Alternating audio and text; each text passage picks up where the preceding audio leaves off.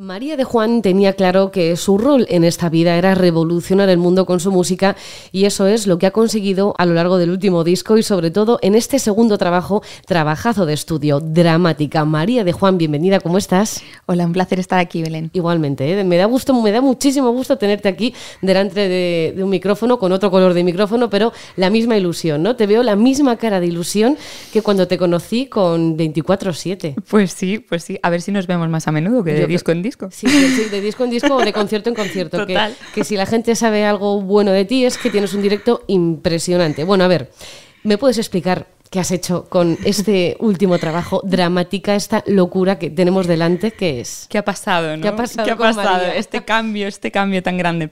A ver, yo desde pequeña me crié con la música de mis tíos abuelos. Ellos eh, fueron uno de los grandes compositores de la historia del cine español. Compusieron para Marisol, para Sara Montiel, para Antonio Machín. Lo que pasa es que yo siempre he tenido miedo, he tenido miedo a acercarme al folclore, a la raíz, que al fin y al cabo era la música que me emocionaba de verdad, pero digamos que alrededor de esta música siempre hay como un halo de respeto, de que tienes que ser muy técnico y muy eh, formado en esto como para aportarle algo. Hasta que vino la pandemia y dije, creo que debo de apostar por la música que me hace vibrar, ser yo misma y olvidarme de mis miedos y al final aportar a la copla como mujer de 26 años en este mundo y ya. Entonces, pues le he tirado ahí, me he encontrado a mí misma y de ahí mi cambio de estilo. Dramática, un disco impecable, de principio a fin. Muchas gracias. ¿Cómo te has sentido componiendo este disco? ¿Cómo se te quitó para empezar el miedo? Ese miedo que decías que tenías y decías, pues si lo tengo en mis antepasados, si es mío, ¿por qué no voy a explotar esto? Pues ha sido todo un drama. me encanta. A mí es que me, me, encanta el drama y me encanta el título. O sea. He de decir que parece que lo he invocado un poco sí. con esto. Ha sido un drama, ha sido un proceso muy pasional, muy fogoso, muy latino, muy coplero, muy dramático, pero, pero muy apasionante. Eh, de mucho aprendizaje, de mucha investigación. Y el miedo se me ha quitado a la fuerza. Ha sido como, voy a, tengo que hacer esto porque he nacido para hacer este disco y no te queda otra chavala que se te quiten los miedos, pero ya, ¿sabes? Uh -huh. Entonces... Eh, bueno, digamos, ha sido un proceso pues, muy intenso porque cuando conectas con tus raíces siempre hay mucha intensidad, siempre se, se tambalean los, los, cimientos de tu existencia y es un proceso pues, muy creativo y muy profundo, pero ha sido muy bonito. Eh, después de la pandemia yo sabía que quería trabajar con alguien de manera presencial, entonces he estado encerrada con Lalo GB, mi productor, durante uh -huh. un año en el estudio, cosa que no había hecho nunca antes, porque normalmente tú pues, estás trabajando a distancia con el productor, alquilas el estudio, vas y grabas, uh -huh. pero aquí no ha sido así. Entonces ha sido un proceso muy orgánico y, y muy bonito, muy. ¿Cómo de dramática es María de Juan? Todo. Todo, o sea, todo el drama que podemos todo imaginarnos. Y, y, Lalo GV ha sabido ver esa, ese drama que hay en ti para respetarlo y saberlo, lo ha sabido plasmar ¿no? en un disco tan especial. Lalo ha hecho una labor eh, psiquiátrica. También, ¿no? Es que yo, claro, sí. es que es lo que tú dices, al final es un año entero con una persona que, que, sabe todo, que te ha visto llorar, que te ha visto Total. reír, que Total. te ha visto arrancarte el pelo si hace falta, en plan, sí, esto sí, no me sale o esto quiero que sea así, no lo consigo. Totalmente. Final... Sí, sí, bueno, eh, dramática somos todas. Dramática, yo creo que desde la existencia del ser humano es un drama, el amor es el drama más grande que hay en el mundo, pero levantarte un lunes a las 6 de la mañana es un drama también. Absoluto. No sé qué es peor, ¿eh? Una ruptura o, o un madrugón un lunes. Entonces, pues bueno, eso ha sido un poco capturar eh, la, la, esencia del, del, drama de la copla y llevarlo a la actualidad y, y, de ahí nace un poco este, este, disco. Me gusta cómo te defines en tu cuenta de Twitter, neofolclórica poseída por el drama. ¿Cómo de laborioso fue este trabajo de retrospección para, para dar luz a, a este disco? Pues bueno, a nivel académico ha sido laborioso porque hemos hecho una investigación muy grande, porque para, para, hacer un para acercarte al folclore siempre hay que formarse mucho y aprender para luego desaprender, ¿no? Aprender cuáles son las reglas de la copla para luego pasártelas uh -huh. por encima. Entonces, pues hemos estado investigando mucho esa forma que tenían de escribir, tan directa, esa forma de contar historias, por qué la gente conectaba tanto con esa música y, y por ahí sí que ha habido muchísimo trabajo. Pero luego, eh, a nivel personal, he de decir que creo que esto es algo que tenía tan adentro que las melodías me han salido sin querer y en momentos muy cotidianos. Es decir, en momentos no cotidianos, sino muy jodidos. En el autobús, cuando tenía que ponerme a cantar delante de todo el mundo, en el medio de la calle, tener que sacar el móvil y ponerte a, guardar esas melodías, o durmiendo. También, ¿eh? Sí, sí, también. O sea, te has llegado al despertar de decir, espérate, que estos dos acordes me, cuadran perfectamente en X canción. Así es el drama, sí. me encanta, ¿eh? dramática. O sea, dramática llega tres años después de 24-7 y también después de una pandemia. ¿Cómo fue convivir en pandemia con un disco recién salido como 24-7, que yo me acuerdo de estar en otro medio de hmm. comunicación entrevistándote, que fue todo muy complicado y que sales de una, estás en medio de una pandemia con un disco increíble también, pero que es como que te pone la zancadilla, ¿no? Que hmm. dices, ¿ahora qué? Me he lanzado, me he, saltado al vacío con un disco, vas y me encierras. Eso te ha servido también a ti como, bueno, como decir, bueno, un empujón de, oye, yo estoy aquí, yo me merezco este sitio y sigo. Hmm. Al principio fue un golpe, eh, porque claro, tú estás trabajando durante mucho tiempo en un trabajo y, de repente lo lanzas con toda la ilusión y, se te cortan los planes, ¿no? Pero también he de decir que mm, desde mi oficina, que estamos acostumbrados a trabajar desde abajo, eh, han sido muy inteligentes y han hecho un trabajo increíble para para saber navegar entre el fango, ¿no? Y entonces hemos utilizado la pandemia a nuestro favor. Mm, pues yo, por ejemplo, eh, desde casa saqué dos caras B de 24/7, hice una, versión, tres videoclips con el móvil, trabajamos un montón de prensa, utilizamos pues esos conciertos que se hacían con artistas grandes más artista pequeño eh, y la utilizamos un poco a nuestro favor y al final sí que es verdad que hizo una gira más grande de la gira que se canceló. O sea que bueno, al final sí que ha sido un golpe y sí que fue muy duro, sobre todo a nivel mental, pero, pero ha sido todo cuestión de estrategia. A mí me gusta, bueno, tengo muchas ganas de verte en directo con este nuevo disco porque me lo voy a pasar bomba. O sea, al igual que, con el anterior me lo voy a pasar muy bien porque es un disfrute continuo pero me gustaría verte sobre el escenario y verte tan camaleónica, porque imagino que también tocarás canciones del anterior disco 24/7 y claro, dices, ¿qué vamos a hacer? O sea, ¿cómo voy a ser capaz de cambiar? Bueno, si has sido capaz de cambiar en, un estudio, pero claro, sobre el escenario, ¿cómo vas a hacerlo? Pues Te vamos a ver con la pata de cola y luego con los, con los neones y con los maquillajes eh, plateados. Mm, sí, no, es decir que 24/7 y Dramática se han divorciado. Absolutamente. Absolutamente. He necesitado hacer un punto y aparte no, no rechazo esa parte de mí, porque como sabes, yo he estado mucho tiempo también viviendo en Inglaterra y esas influencias que yo plasmaba en 24/7, pues también son parte de mí, son verdad. Pero ahora mismo necesito el drama, necesito la copla, necesito conectar con lo nuevo que estoy haciendo y estamos preparando un show totalmente nuevo. O sea, dramática 100%. Sí. Con bata de cola y sin neones. Bueno, igual. Veremos lo de los neones. Está muy, es que el glitter está de moda. Oye, y lo de, lo de ir al estudio con este nuevo disco y decirle a, a Lalo, mira, Lalo, olvídate de todo lo que has visto hasta ahora de María de Juan. Ahora vas a ver una nueva María de Juan. ¿A ti el productor no te dijo, pero qué te ha pasado, muchacha? Eh, sí, y sobre todo eh, cuando le dije, Lalo, olvídate de Ar de Bogotá, de todo lo que has hecho antes, vas a hacer un disco de copla y lo vamos a mezclar con reggaetón y lo vamos a mezclar con tecno y lo vamos a mezclar. Claro, ese fue el momento en el que me dijo, ¿seguro que eh, piensas que yo soy la persona indicada? Pero fue una corazonada, Belén. Yo sabía que, que Lalo, que estaba muy acostumbrado a hacer música urbana, eh, era mi persona porque yo quería un productor que no tuviera nada que ver con el flamenco, ni con la copla, ni con nada. Que me aportase esa parte moderna que, que yo ansiaba, porque la copla ya la, la tenía yo estudiada de antes. Y de decir que Lalo también se puso a estudiar un montón y se adaptó y supo plasmar muy bien lo que yo tenía en mente. O sea que hay un trabajo extra detrás. Ya decías que habías estudiado muchísimo la copla para saber de dónde viene, para aprender todo lo que es la copla y luego desaprenderla. Pero claro, vosotros has tenido un doble, triple trabajo. para empezar, convencer al productor y, por favor, semiproductor. Y luego, claro, estudiar todo lo que es la copla plasmarla en un disco, deshacerla toda.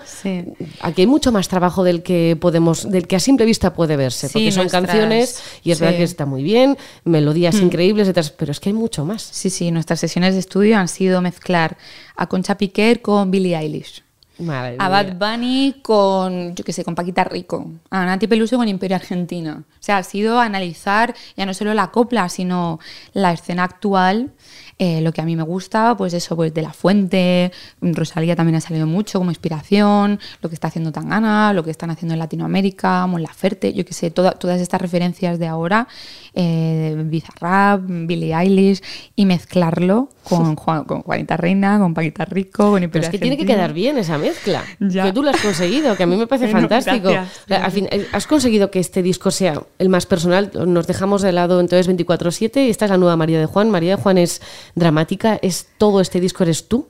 Pues he de decir que me siento más yo que nunca, siento que me he encontrado a mí misma, incluso yo tenía miedo de, enseñarle esto a Manuel Cabezalí, el productor de, mi disco anterior, y él me dijo antes de escucharlo, me dijo, mira, si te sale del corazón, da igual que hagas rap, que metal, que da lo mismo lo que hagas, va a estar bien. Entonces cuando le pasé las primeras maquetas estaba aterrorizada. Y pensaba, que ya se aterrorizado yo. Ay, por favor, no. No, aterrorizada yo.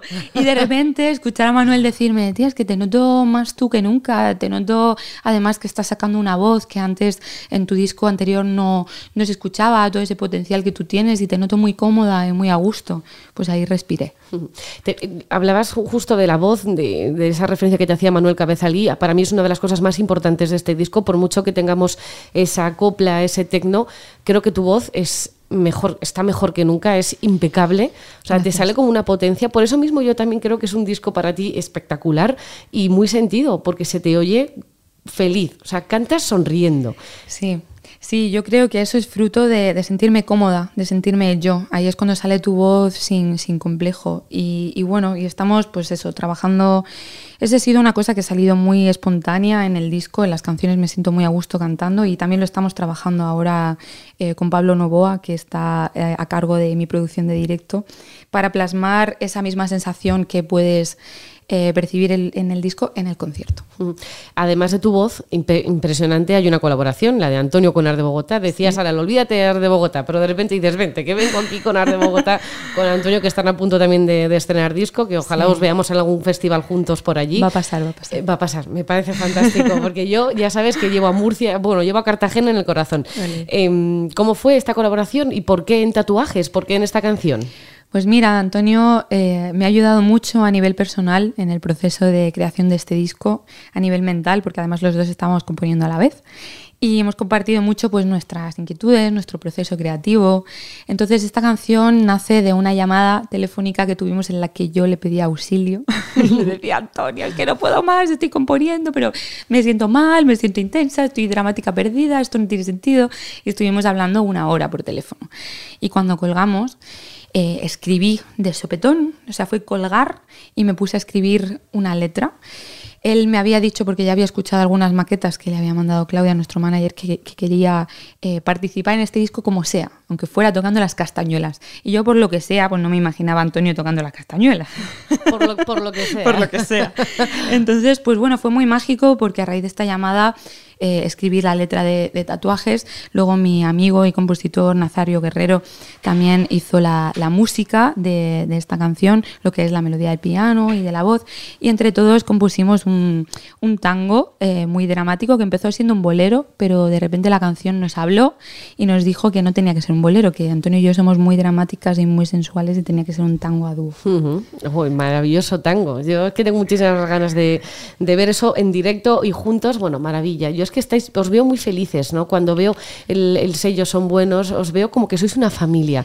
Eso también ayuda a estar tranquila en el día a día, porque es verdad que al final vivimos una vorágine, lo hablo con todos los grupos que pasan por estos mm. micrófonos, que es una locura la cantidad de música que nos puede llegar al correo eh, una semana y otra y otra, y estáis en continuo creación, y a mí me da mucha pena porque mucha de esta gente se queda en el camino. O sea, tú al final tienes ya segundo disco, es un segundo mm. disco impresionante pero yo imagino que para no perder el norte y también para animaros a no decaigas si no estáis en todas las listas de ventas, porque al final lo último, lo, lo importante son las ventas.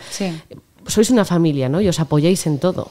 He de decir que sí, mm, me considero una afortunada de poder contar con un equipo desde el principio de mi carrera, ¿no? que siempre hay como mucho miedo a empezar, siempre empiezas pues con un desconocimiento absoluto de lo que es la industria de la música y poder decir que he empezado con un equipo a nivel personal que se preocupa de mis canciones con el mismo cariño o más a veces mm, del que yo tengo, eh, es absolutamente una suerte. Tengo un equipo maravilloso, eh, todo el equipo son buenos y ya no solo la oficina, sino como tú dices, los compañeros pues eso, como Ar de Bogotá o, o Junain, o yo que sé, hay muchísimos compañeros dentro de la oficina que, que nos ayudamos mucho entre nosotros y, es, una, es una suerte poder contar con ellos. ¿Ha habido algún momento en el que digas, mira, lo dejo? Lo dejo y paso de la música y ya me dedicaré como si tan dramática, pues para cualquier cosa, estoy segura. pero decir. Dice de la fuente, eh, cada, día, cada día pienso en dejarlo, pero me calmo luego y al final del día termino con 50 temas nuevos. Pues eso, pues cada día lo piensas. Eh, pero al final yo, como decía Lorca, yo nací artista como quien nace sordo, como quien nace mudo, como quien nace ciego. Entonces, por mucho que el drama te posea y sientas que se acaba el mundo, que es una cosa muy cotidiana en mi día a día, eh, al final sigues, sigues. Y, he de decir que últimamente pues están pasando cosas muy bonitas que me están haciendo sentir que estoy en el buen camino. Mm, o sea que los ratos malos que pudo haber en el pasado se, bueno, se nublan, ¿no? Se van con todo, se, disipa esa niebla. Sí, yo siempre digo que en, este camino eh, la labor más difícil es mental. Mira que es difícil todo lo demás, ¿eh? porque es un mundo muy complicado, pero, pero es muy complicada la, labor mental que tienes que hacer, titánica, de, luchar dentro de, de esta industria y de crecer. Entonces, mi prioridad absoluta, pase lo que pase, es tener esa fuerza mental que te hace ser un gran artista. ¿No? Hay referencias, pues, por, por, ejemplo, como Miley Cyrus, que a mí me flipa escucharla en las entrevistas, que habla de su yo artista y de su yo parte de la industria musical y de cómo batallan día a día en una persona como ella, que está en el número uno de la fama. Entonces, pues yo diría que uno de mis objetivos grandes como artista es saber llevarlo a nivel mental. Claro, es que desde fuera, claro, para nosotros, los, los periodistas, los que escuchamos vuestros discos y, y nos vemos, eh, bueno, con en potestad de escribir una crítica que válgame, ¿sabes? Pero no. Que vosotros, eh, para nosotros lo difícil es componer, lo difícil es sacar un disco, es escribir las canciones, pero para vosotros es que eso os sale solo, lo tenéis, os, sale solo, que es ese, esa lucha mental, ¿no? De, de, de aguantar lo bueno, que está muy bien que os digan que el disco es un discazo, pero también lo aguantar lo malo, que igual no guste tanto. Sí, eh, más que eso, mira, yo cada vez que, he salido del estudio, el último día de grabar, salgo llorando. ¿Por qué? Porque dices, he estado dos años o tres años em, trabajando en, en, esto, teniéndole la cabeza 24 horas al día, porque es una cosa que no se te va, y de repente ese día es la despedida como un hijo que se va, que se marcha, se va a la universidad y te deja sola en casa. Pues ese día es mm, muy agridulce, muy emocionante, pero a la vez complicado, ¿no? Entonces, el proceso para mí complicado ya no es solo el de, el de crear, que al final es un proceso duro contigo mismo, sino el proceso de que esa música luego se escuche y sientas que que da igual lo que pase con, con, ella o el nivel de repercusión que tenga, ya de por sí el camino ha merecido la pena porque has hecho algo maravilloso. Entonces, asumir eso y, vivir con eso es una labor eh, complicada, muy bonita, pero muy complicada. Bueno, muy bonita sobre todo para nosotros que somos los que lo escuchamos. Ya sabemos, ya sé que hay muchísimo trabajo detrás, que hay mucho sufrimiento y mucha alegría, pero vamos, que yo feliz de tener eh, un nuevo disco de María de Juan Dramática que esperamos que vamos a verte muy pronto en los escenarios. Supongo que ya estarás planeando una gira muy extensa. Espero de verdad por todo el país, eh, con festivales y luego por salas. Sí, de momento puedo anunciar el Festival Murmura, el Festival Sonrías Baixas y, el Festival Gigante, pero nada, si estáis atentos a mis redes sociales, estamos a punto de, soltar fechas bastante golosonas. Qué ganas tengo, qué ganas tengo de ver a esta dramática. María de Juan Artista con mayúsculas. Gracias, enhorabuena por dramática, por regalarnos eh, tu vida en, en, un disco y de verdad nos vemos en los conciertos con muchas ganas de bailar, y disfrutar de toda la música que nos acabas de regalar. Gracias de corazón, Belén.